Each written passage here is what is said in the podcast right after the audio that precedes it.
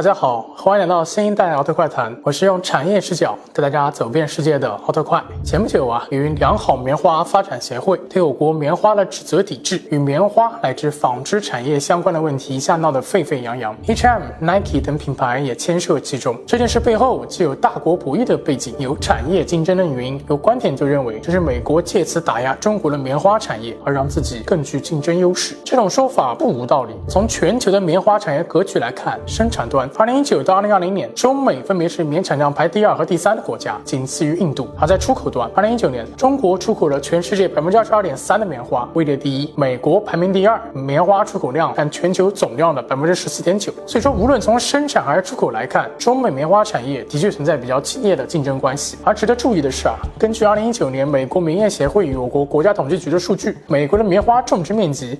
大概只有我国的五分之一，在这种情况下都能与我国一较高下，说明啊，美国的棉花产业它的实力的确不容小觑。那它究竟是如何发展到今天的呢？本期视频我就和大家聊聊这个问题。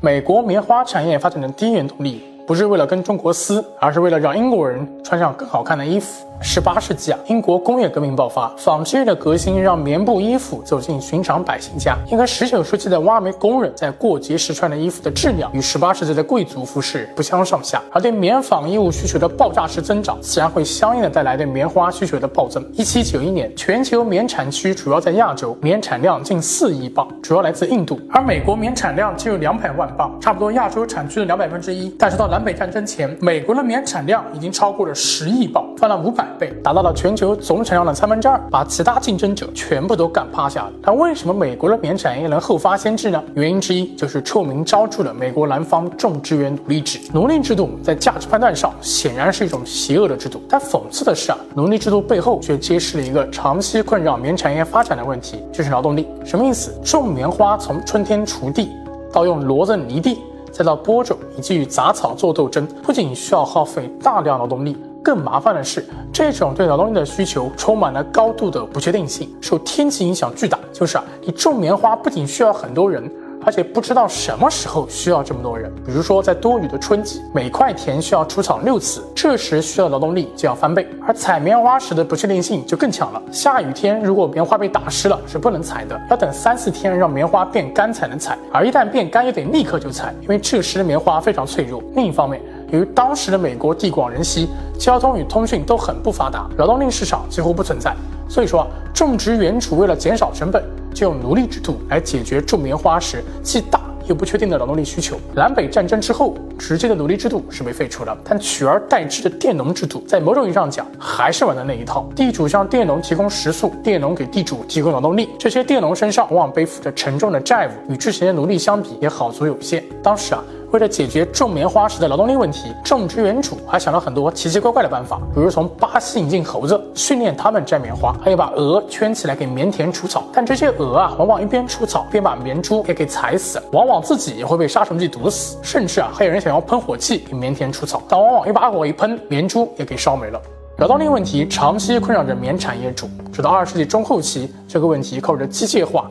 科研机构加 buff 以及政府补贴才基本解决。首先是机械化，在十九世纪啊，犁地播种靠骡子完成，而除草与采摘则靠手工。战后拖拉机开始普及，前三步都可以用拖拉机完成。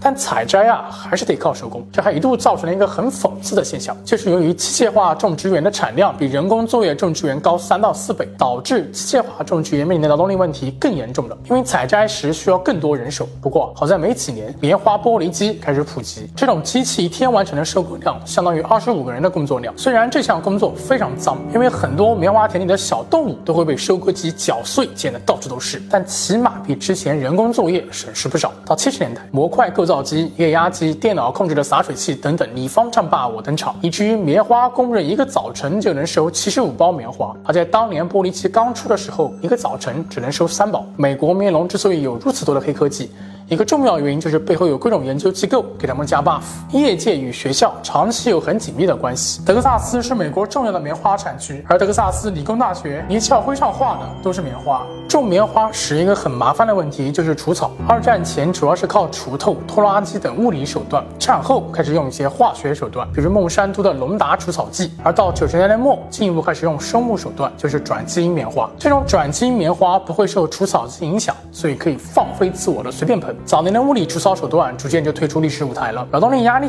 又释放了不少。前面啊说了机械化与科研机构给 buff，但美国棉花产业的发展还有一个绕不开的原因，就是美国政府的疯狂。补贴，不过这里的补贴其实得打个引号，因为啊，早年美国政府支持棉产业的发展，确实是直接塞钱给棉农的补贴，比非洲一些棉产国的行业产值还要高。但一个天天口口声声搞自由贸易的国家，一言不合就给自家农产品发钱，那也说不过去。其他产棉国当然也不乐意，贝等非洲五国就曾对美国棉花产业补贴政策向 WTO 提交诉讼。之后啊，巴西也把美国告上 WTO，最后判美国败诉，给巴西赔偿了二点九五亿美元，连 WTO 都占巴西。可见美国多不在理，所以啊，二零一五年的时候，美国采取了新的办法，把以前吃多的棉花补贴撤销了不少，而换成了农业支持贷款和农业保险。农业保险主要就是用来替代之前的补贴政策的，只要全县范围内棉花种植的收入低于预期收入百分之九十就能索赔，保费由政府补贴百分之八十五。在这种情况下，可以说棉农种棉花基本不需要承担风险。总而言之，美国政府通过机械化、科研 buff 以及农业补贴等方式。